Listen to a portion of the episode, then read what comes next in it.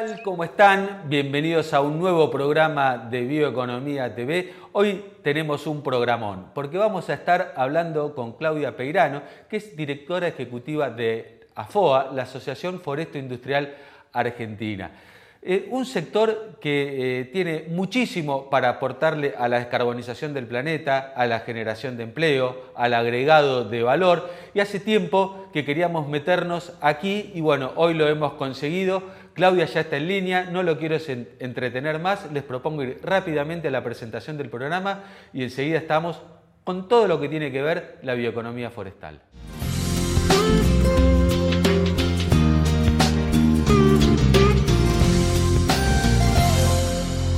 Hola Claudia, qué gusto saludarte, qué lindo tenerte eh, aquí en Bioeconomía TV. Eh, elegimos este momento para conversar con vos porque esta semana fue el Día eh, Internacional de los Bosques y creemos que es un momento súper oportuno para empezar a hablar de todo el potencial de la bioeconomía de los bosques. ¿Podés contarnos un poco qué es este, lo que está, eh, cómo, se compone el sector eh, foresto industrial argentino y cuál es el rol de AFOA? Hola Emiliano, un gusto estar acá.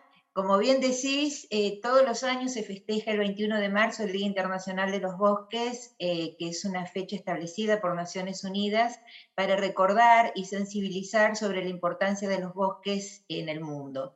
Este año el lema es elegir madera sostenible para un mundo sostenible. Eh, y pone especial énfasis en la importancia que tiene el uso de la madera, insisto, sostenible, de fuentes legales, trazable, a eh, lo que es una bioeconomía eh, circular y que permite, digamos, llegar a metas de descarbonización eh, descarbonización de eh, la economía para el 2050.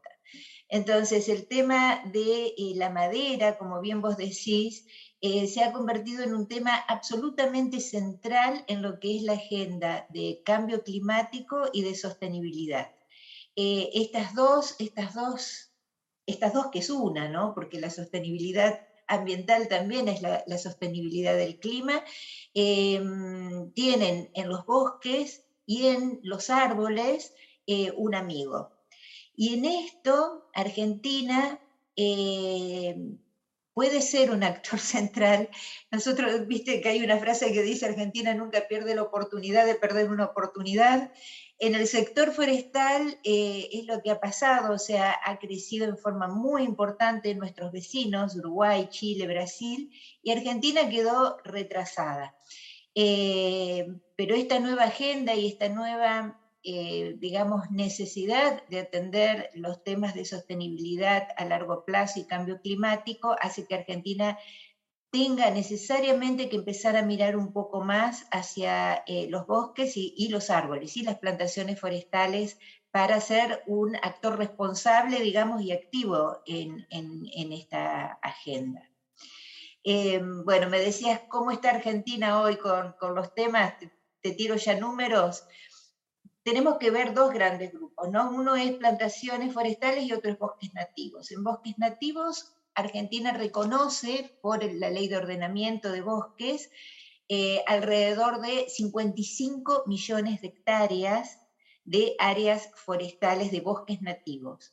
En cambio, en plantaciones forestales tenemos 1.3 millones de hectáreas nomás. En realidad, 1.355 millones te darás cuenta de la diferencia. Pero ese millón de hectáreas de plantaciones forestales es la que le provee de materia prima al 95% de la industria de base forestal en Argentina. Poniéndolo de otra manera, en Argentina ni un solo árbol de bosque nativo se corta para hacer papel, por ejemplo y prácticamente no se cortan para la parte de la industria. Cuando mencionás esta relación eh, tan desigual entre eh, bosques nativos y bosques implantados, ¿cómo es la relación eh, en otros países, ya sea de la región o de, digamos, no sé, imagino algún país escandinavo que son los este, mayores, por lo que tengo entendido, que han desarrollado todo este tema de este, uso de la madera, de la bioeconomía forestal? Uno de los grandes, digamos, cambios mundiales que hubo en el tema forestal fue eh, el comienzo del uso de plantaciones de alto nivel de productividad para la industria eh, de la madera. Si vos ves Canadá, por ejemplo, Estados Unidos o Finlandia, Suecia, los grandes Rusia, los grandes productores de madera del mundo, eh, tuvo su origen y siguen teniendo eh, su provisión de bosques nativos, locales, no de plantaciones forestales. Eh, lo que pasa es que esos bosques crecen, ponele, 2-3 metros cúbicos por año, y los nuestros crecen 30, 40, 50 metros cúbicos por año. O sea, cosas que allá llevan 60 años, acá en 15, 16 años tenés los árboles ya crecidos, digamos. Esa eh, enorme diferencia de productividad fue que eh, haya habido un cambio de eh, las nuevas inversiones, muchas de las nuevas inversiones se realizaron en nuestro, en, nuestro, en el nuestro no, pero en Brasil, en Chile y en Uruguay sí, ahora hay una fuerte inversión en Paraguay también, y ahí es donde quedó Argentina rezagada, que, decimos que tiene que tomar ese tren nuevamente. Eh, pero em, cuando se dice no corte un árbol por la celulosa, el papel, en realidad es un mensaje que corresponde a Canadá no nos corresponde a nosotros. O sea, importamos mensajes que eh, no nos corresponden a nuestra realidad. Bueno, somos especialistas en eso, ¿no? Em, te, vuelvo un poquito al, tema este eh, de, de, los bosques, de cómo estamos hoy, de la situación en Argentina. ¿Por qué crees que esto se desarrolla eh, en los países vecinos y no se, está desarrollando en la Argentina? ¿Tiene que ver con la macro? ¿Tiene que ver con eh, cuestiones este, legales? ¿Tiene que ver con la opinión pública? ¿Con qué crees vos? ¿Por dónde crees que pasa la cosa? Por todo eso y un poco más. O sea, nunca es un motivo, siempre hay un, eh, un paquete de motivos, ¿no? Eh, sin duda en inversiones, cuando nosotros hablamos de las inversiones que se produjeron en los países vecinos, estamos hablando de inversiones, o sea, imagínate en Brasil en 10, 15 años se invirtieron 25 mil millones de dólares, en Chile 8 mil millones, en Uruguay 6 mil millones de dólares, nada más que en plantas de celulosa. A eso agregar infraestructura y todo, todo el resto de cosas. Em, ese tipo de inversiones son inversiones de largo plazo.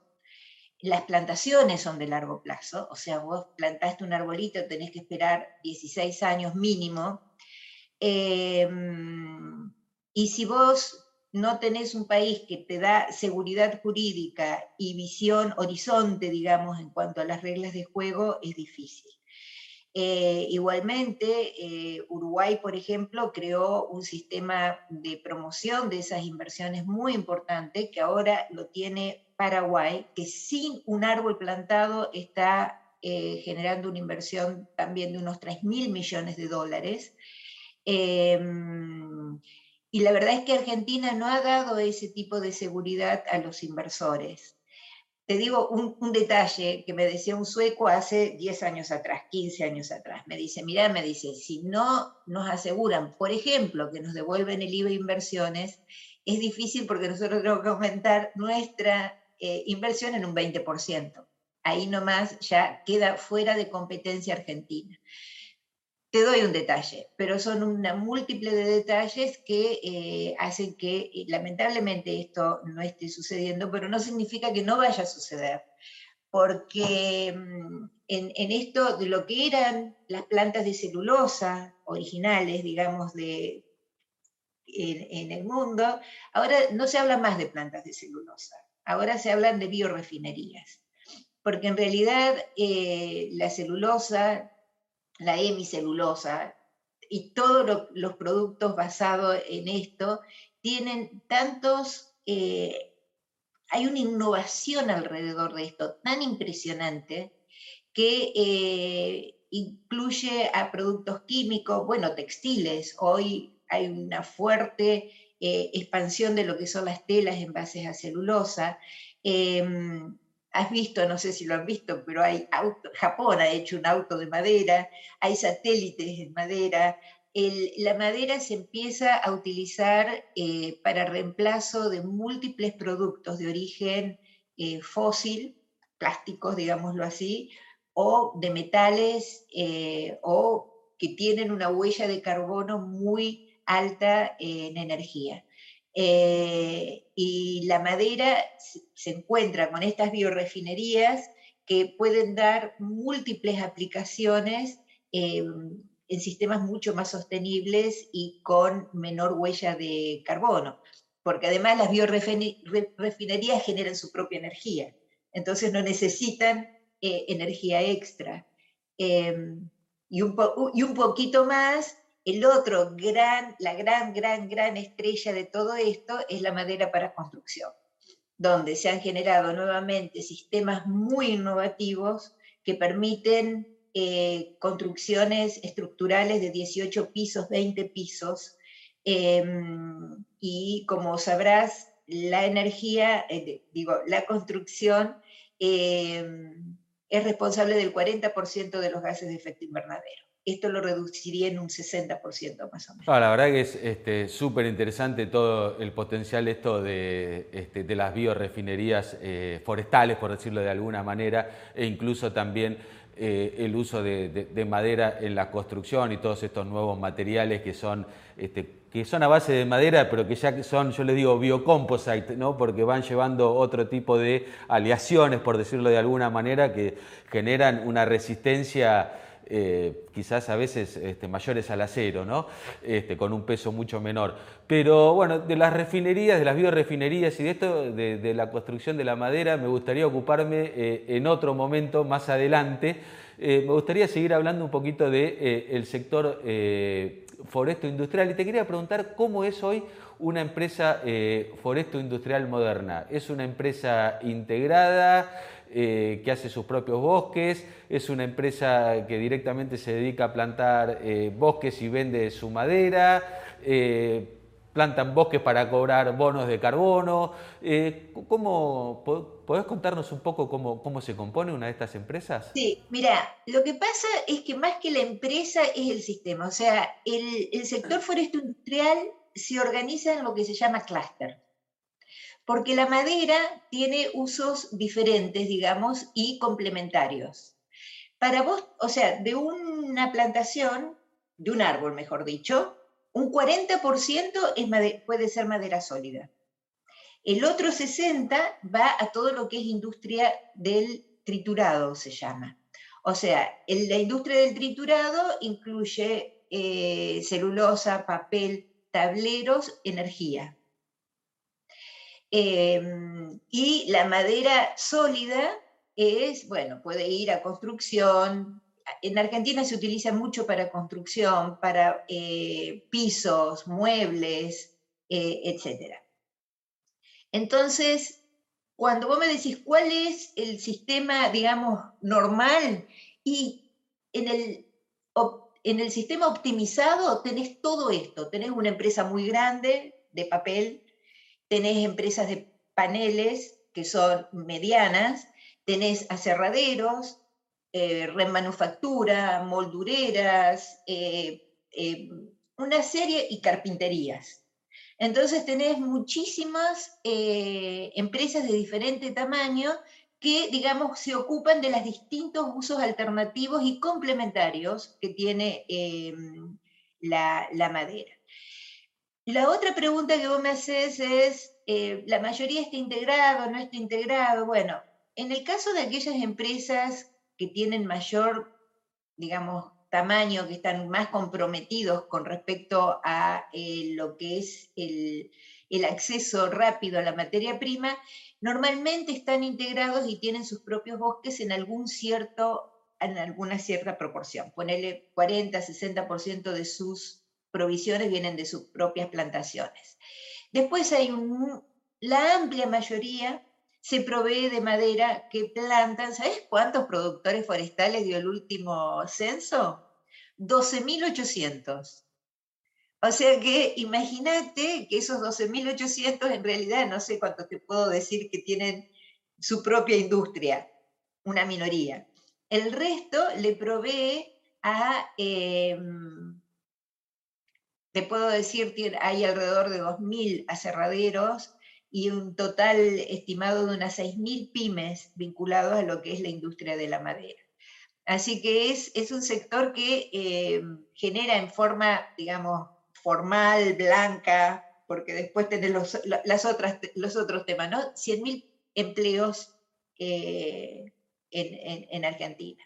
Así que es un sector muy importante, a pesar, digamos, de que todavía estamos podría ser muchísimo más importante. Eh, nosotros te mostramos el Plan Estratégico 2030 que permite duplicar esta cantidad, o sea, duplicar la cantidad de empleos, duplicar las exportaciones y la producción, e incluye biorefinerías. Qué importante, ¿no? Sobre todo para esto de, digamos, eh, generar empleo eh, en el interior, ¿no? Ahí, eh, donde está la producción, sacar la gente de, este, evitar que la gente se, aglutine las grandes urbes este, y pueda desarrollar ahí trabajo con, este, que me imagino que deben ser trabajos muy bien remunerados, de mucha creatividad, si hay carpinterías o todo este tipo de, productos. La verdad que es súper interesante. Eh, nos gustaría, vamos a, colgar el plan estratégico eh, en la web con esta nota para que la gente lo pueda acceder. Eh, Claudia, la verdad que es súper interesante todo lo que eh, nos está mostrando. Em, tenemos ganas eh, de seguir profundizando mucho más eh, en, este tema, en el sector foresto industrial, porque creemos que es un actor fundamental para la bioeconomía y para el desarrollo del país. Así que te propongo seguir en conversaciones este, más adelante y por ahí que nos vayas guiando quiénes son este, las personas indicadas para poder entrevistar y conocer un poco más este, sobre esto. Em, por último, te hago eh, la, última pregunta. ¿Cómo está eh, el tema incendios que tuvo tan caliente, por decirlo de alguna manera, eh, durante el verano? por suerte, las lluvias han reducido, o sea, los focos y demás, pero creemos que esto puede estar, para quedarse. Así que nosotros estamos muy activos en, generar un sistema de respuesta privado y más eficaz del que eh, tenemos y más expandido, porque la verdad es que los consorcios de manejo de fuego demostraron ampliamente eh, su eficacia en esta emergencia. La verdad es que tuvieron bastante pocos daños comparado de lo que fue eh, la situación realmente catastrófica que se vivió pero somos son pocos los consorcios, hay que expandirlos, y uno de los puntos que, para, que es fundamental es mejorar la coordinación y el diálogo con eh, las provincias y la nación para atender esto, que es, es, realmente importante. Así que nosotros lo que esperamos es que esta dura experiencia nos sirva para mejorar el sistema completo para la próxima temporada, que esperemos no sea como esta, pero que lamentablemente es probable que estos, estos eventos, como se está demostrando en todo el mundo, estén acá para quedarse, ¿no? Así que hay que ser muy responsables en este tema. Claudia, muchísimas gracias por prestarte a conversar con nosotros. Gracias a ustedes. Llegamos al final de este programa y como les adelanté en la intro, desde mi punto de vista por lo menos ha sido un programón. Como siempre, los invito a suscribirse a nuestras redes sociales, a seguirnos a través de nuestros newsletters y a navegar por todo el portal bioeconomía.info para encontrar muchísima información de todo lo que tiene que ver con la bioeconomía forestal, pero sobre todo con la bioeconomía en general. Los espero la semana próxima con un nuevo programa de Bioeconomía TV. Será hasta entonces.